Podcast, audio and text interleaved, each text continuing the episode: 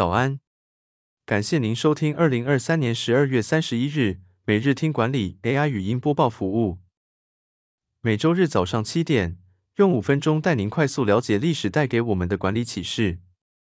欢迎您至 Apple Podcast 或 Spotify 搜寻每日听管理，并订阅节目，还能一次浏览过往集数。另外，只要在经理人官方 LINE 聊天室输入“听书”两个字，就能解锁限量的隐藏优惠。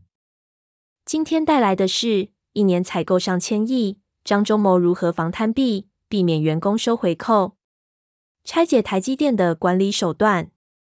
研究欧美优秀百年大企业的管理学者，大部分都会归纳这些企业成功的法则，其中一个关键元素就是企业文化。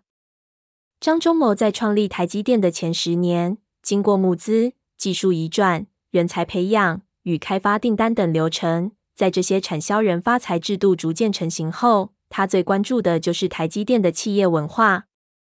在他多年的带领下，发展出如今的台积电。以下我们来看看张忠谋做了哪些事。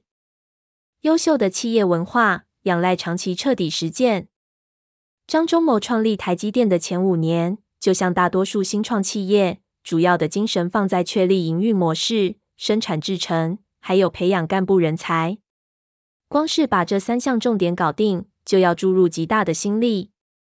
但很多老板在企业成长相对稳定之后，还是把心思花在扩张与成长，在企业文化的建立上，往往虎头蛇尾，或是直接忽略掉这部分，导致企业文化与制度的实践难以维持。但根据研究，营运制度与企业文化两者是正相关的，在各部门营运进入稳定的良性循环后，如果有厚实且行之有年的企业文化在背后支持，就能让企业这条大船正确航行，而且呈现良性高成长曲线。就像台积电成立以来的表现，接班的团队如果是内部升职，会因为被创办人熏陶多年，骨子里已经了解这个企业制度文化，行为上不仅不会背离，更可以加深文化的广度。举例来说，台积电的核心价值有四大块，那就是。诚信正直、承诺、创新与客户信任。为了真正落实这四大核心理念，就要透过讨论并制定许多办法来贯彻。这些办法经过不断的运作、修正、试验，变成公司约定俗成的企业文化。久而久之，就成为制度。不当回扣、贪污事件频传，台积电如何防避？以防贪污这件事为例。要进入台积电供应链，要先经过一套严格的专业认证制度。没有足够的专业能力以及对台积电制度与文化的认同，在第一关就会被挡下，更遑论依靠塞钱给采购主管争取订单。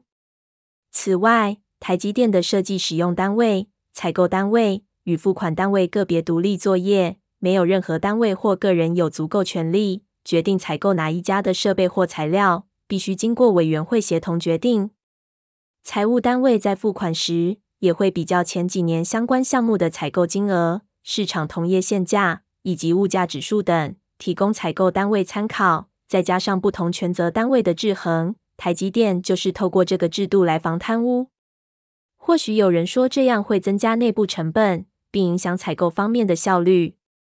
但其实这中间每一单位的权限与决策时间都有准确规范设计，将过程资讯化。设计各种软体，让他们自动化计算与交叉核对，不但避免影响内部效率，又更科学客观。